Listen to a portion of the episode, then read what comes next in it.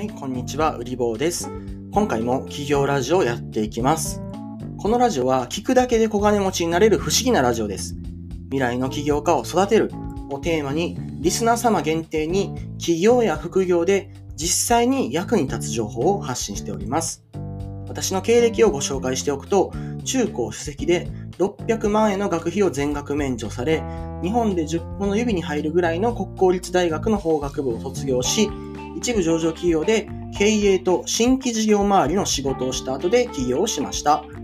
現在は法人様向けに Web 領域で事業を行っております。このラジオは完全無料です。しかし、無料とは思えない高品質な内容に仕上げている自信がございます。ぜひ1分だけでも聞いてみてください。また、将来にお金の不安を抱えたくない方は絶対にフォローしてください。後悔はさせません。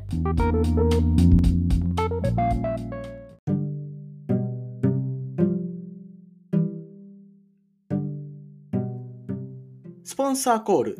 この番組のスポンサーは、隣の起業家売り棒。読むだけで儲かる小金持ちノート。売り棒起業チャンネル。売り棒ブログの提供でお送りします。将来お金で困りたくない方は、ぜひフォローとチャンネル登録よろしくお願いいたします。ここだけの限定情報を一番早く手に入れることができます。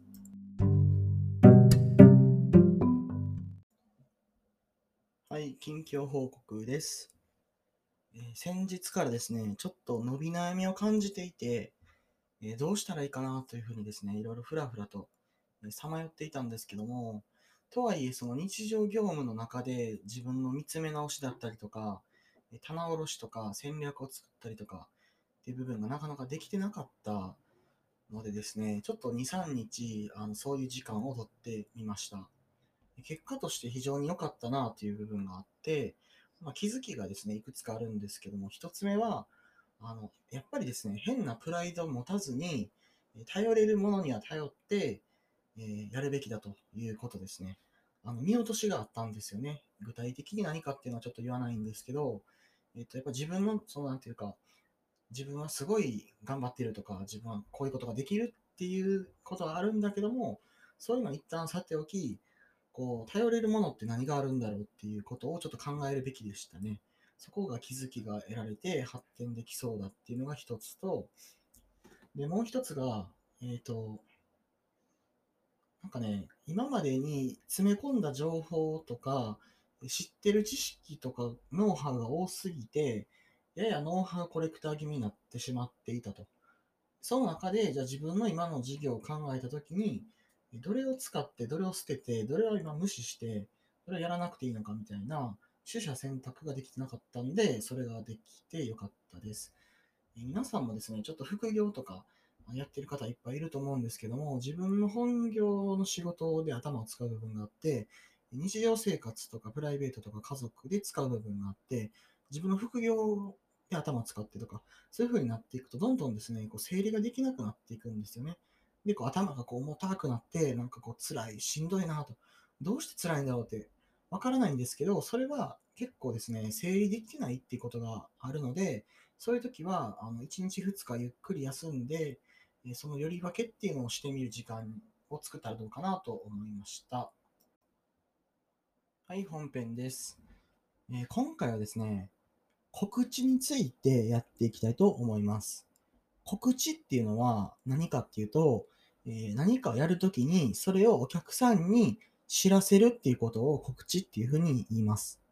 えーこのですね、告知っていうのはマーケティングにおいて非常に重要で奥が深いんですよ。えなぜかっていうと、一言でシンプルに言ってしまうと、知らないものは買えないからです。あなたが誰かに自分の商品サービスを買ってほしいと思うんだったら、絶対そのお客さんにその商品サービスをあなたが売ってるっていうことを知ってもらわないといけないんですよ。で、この知ってもらうっていう時期とか、タイミングとか、で、回数とか、告知して認知を取るんですけど、その告知の仕方とか、結構ですね、考えないといけないことがあって、えっ、ー、とね、一度告知して知った状態になった相手の頭の中から知らせた情報を抜き取って知らなかったことに戻すことはできないんですよ。まあ、どういうことかっていうと、一度あなたが告知させてしまったら、その告知のさせ方一つで、客さんがこれからあなたの商品を買ってくれるか買ってくれないとか結構決まっちゃうんですよね。なかったことにできない。っていうのが告知の難しいところ。商品開発は私が、ね、やってる限りでは結構軌道修正効くんですけど、告知はですね、一度やってしまうと、この商品、サービスってこういうもんなんだ。じゃあ、いらないと思われたりとか、なんかこう反感を持たれるようなマーケティングをしてしまったりとか、嫌な感じで告知してしまったりすると、えー、むしろ逆効果になってしまって、どれだけ後から巻き返そうとしても売れないっていうことがですね、結構あるんですよね。うん。まあでもやっぱり告知はめちゃくちゃ大事で、それは冒頭で言った通りっていうのもあるんですけど、この告知を抑えることができたら、あのすごくですね、商売がやりやすくなるんですよね。で、どうしてこういう話をしてるかっていうと、その、告知させ、まあ、結局ですね、商売っていうのは、告知して商品サービスを売ってるってことをお客さんに知ってもらって、で、興味関心を引いて、それで買ってもらうと。もう本当にこれだけなんですよね。これだけ。これだけで、で、最近本を読んだんですけど、それが、ダイレクトレスポンスマーケティングで高額商品をバンバン売る方法みたいなね、そんなタイトルの本だったんですけど、それがめちゃくちゃ面白かったんですよ。だからこのチャプター取ってるんですけど、なんか筆者の、筆者がですね、言うには、太陽光発電とか、そういう高額な商品、何百万、何千万のね、あの、するような商品も、チラシ1枚で売れるっていうふうに言わ、言ってね、言ってるんですよ。どういうふうに言ってるかっていうと、それはダイレクトレスポンスマーケティング。えっ、ー、と、チラシを配って、そのチラシを見て、直接電話をかけてくる。お客さんが直接電話をかけてくる。それで商品がどんどん売れるっていう。こんなですね、原始的で、シンプルで、でも強力な、あの、商売の仕方があるのかっていうふうに、非常にですね、参考になりました。で自分のビジネスにもこれをどんどん取り入れていきたいなっていうふうに思ったんですね。で、そこから、じゃあ告知って、告知について、あの、数日考えてみて、あの、思ったのが、まだまだ自分、全然告知できてないな、というふうに反省をしました。それどういうことかというと、例えば商品サービスを売るときだけじゃなくて、こういうことを考えて、こういうのを今作ってますとか、あとこれからはこういうことをしたいと思ってますとか、なんかこういうビジョンがありますとか、そういう内容でも、どんどん告知して発信していった方がいいんですよね、結局。うん。それを、その、一回告知しただけで、誰もが知ってくれてる状態になるかって言うと全然そんなことなくて、基本的に3回は同じ内容を告知した方がいいんですよね。これ私の体感なんですけど、1回告知して、えっと、抜け漏れがあって、見てくれない人がいて、で、もう一回告知して、それで結構な人が見てくれて、3回目の告知でようやくかなりの割合見てくれるようになるっていう感じなので、1回告知した、でも売れないって悩んでる人は、告知の回数が単に足りないんですよ。告知の回数が。それを1回するだけじゃなくて、3回やる。絶対3回告知する。これめちゃくちゃ重要です。3回告知する。うん。3回告知して、で、あるいは、その1回目の告知の仕方が悪かって売れないんだったら、ちょっと2回目は別の訴求で告知をしてみる。例えば、そうですね、あなたが、えー、ある商品、まあそうですね、サービスを売りたいとしましょう。月額いくらのサービスを売りたい。という時に、月額いくらのこんなサービス売ってます。参加しないと損しちゃいますよ、みたいな感じでやっても全然売れないとしましょう。で、1回目の告知全然ダメだなと、全然売れねえなとなった時に、次にあなたがやることは、この告知の方法だから売れないんかなって考えて、えっ、ー、と、月額いくらでっていうんじゃなくて、初期費用無料ですっていうふうにアピールをするんですよ。例えば。これ訴求軸をずらすっていうふうに、マーケティング用語では言いますけども、要するにアピールするポイントを変えるんですね。だから、月額何千円のあの商品ですっていうんじゃなくて、初期費用無料だから、あの全然失敗しても、すぐですね、あの、なんていうか、損しないというか、初期費用無料ってことはもう参加しないと損じゃんみたいな、そのぐらいの感じでアピールすると、これがスルッと売れたりするんですよ。これがですね、告知の面白いところ。面白いところ。それから、えっと、3回告知しろって言った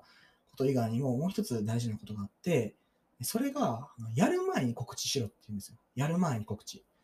どういうことかっていうと、例えばあなたが、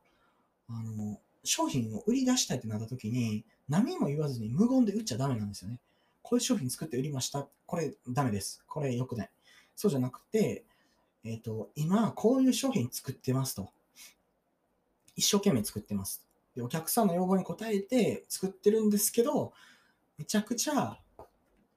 あの、いい商品だから、作るの時間がかかって、まだ1ヶ月ぐらいかかるかもしれないんですよね、っていう感じで、一回告知する。次に、半分ぐらいできてきたんですけど、ちょっとまだまだ品質こだわりたいから、ちょっとまだ待ってくださいね、という。そしたらですね、買ってくれるお客さんっていうのは、しびれを切らしてね、たまにコメントくれるんですよ。まだですかみたいな。このまだですかっていうのが来たら、これめちゃくちゃ売れるサインです。で、最後3回目に、あ、もう明日ぐらいに告知できそうですと。本格的にできそうですと。だから、あのぜひですね、買ってくださいねっていうふうに言っとく。で、最後に本告知で売り出すと。すると、今まで3回ぐらいあの告知ね、してるんで、まだかまだか、今来るぞ来るぞっていうふうに、お客さんもですね、財布を抱えて待ってくれてるから、もうすぐにですね、売れるんですよ。この勢いを感じてほしい。この告知の、告知でですね、最初の勢いを作るっていう。これめちゃくちゃ大事です。めちゃくちゃ大事で、もう少しこれについて話すと、あの、店をね、あなたがやりたいときに、えっとね、オープンっていうのよりも、あのプレオープンが大事なんですよね。プレオープンが。これ実際に私のあの知り合いのお店やってる方が言ってたんですけど、いきなりね、その告知して店始めるんじゃなくて、あの、シャドウでね、お店を始めるんですよ。フラットお店始める。これ面白くて、あの、2ヶ月ぐらいですね、フラットお店始めて、あ上りとかも出さずに、ふわーっと始めて、お客さんが、あそこお店やってるんだみたいな感じでお客さんがあれで集まってくると。で、どんどんどんどん集めて、で、えっ、ー、と、いざ本当にオープンするってなった時に、そのオープンするってなったその日にお店がら空きだったら、商売ってやっぱ良くないんですよね。お客さんは人がいるところに集まってくる習性があるから良くない。だから、それを防ぐために、しれっとオープンしてた。シャドウでオープンしてた。シャドウオープンで集めたお客さんが、当然、オープン初日にもいるんですよ。じゃあ、これで、あの本告知でね、お店やりますって言って、お店開始したら、どういうことが起きるかっていうと、あの店オープン初日から結構人いるじゃんってなるんですよ。人いるから、じゃあちょっと入ってみようかなって。そういうあのやり方にね、使えるんですよ。だから、えっとね、今言いたかったことって何かっていうと、実際にあなたが行動する前に告知するっていうのもあの大事なんだけど、告知せずに何かをやるっていう妙もあるっていうことです。そういう裏技もあるっていうこと。これを事前にあのオープンします、オープンしますって言って告知だけして、で、お店を開いてないっていうんじゃなくて、えっと告知します、あの、お店をね、開きます、開きます、オープンしますって言わずに、水面下でお客さん集めといて、それでオープンしますっていうふうに言った方がうまくいく場合もあるっていう。ちょっとややこしいんですけど、そういう話もあるみたいです。はい、今回ですね、え、告知について話をしました。ちょっとまとまってない部分もあったんですけれども、自分の商売、自分がやってるビジネス、副業、これ告知ちゃんとできてるのかなと。3回告知できてるのかなと。それから告知の妙を取れてるかなと。果たして自分がこれやることが、えー、本当に何回も何回も告知した方がいいのか、それともさっきのお店のシャドウオープンみたいに告知せずに水面下で人を集めといて、それで告知する方がいいのか、どっちなんだろうとかね、そういうことを考えて、ぜひ活用してみてください。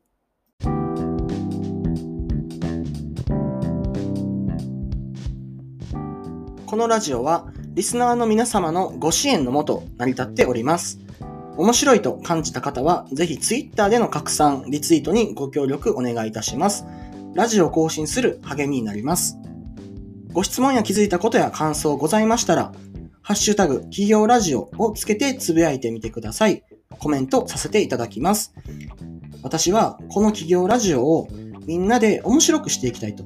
いうふうに考えております。どんな内容でも結構です。このラジオをきっかけに企業仲間が見つかるかもしれません。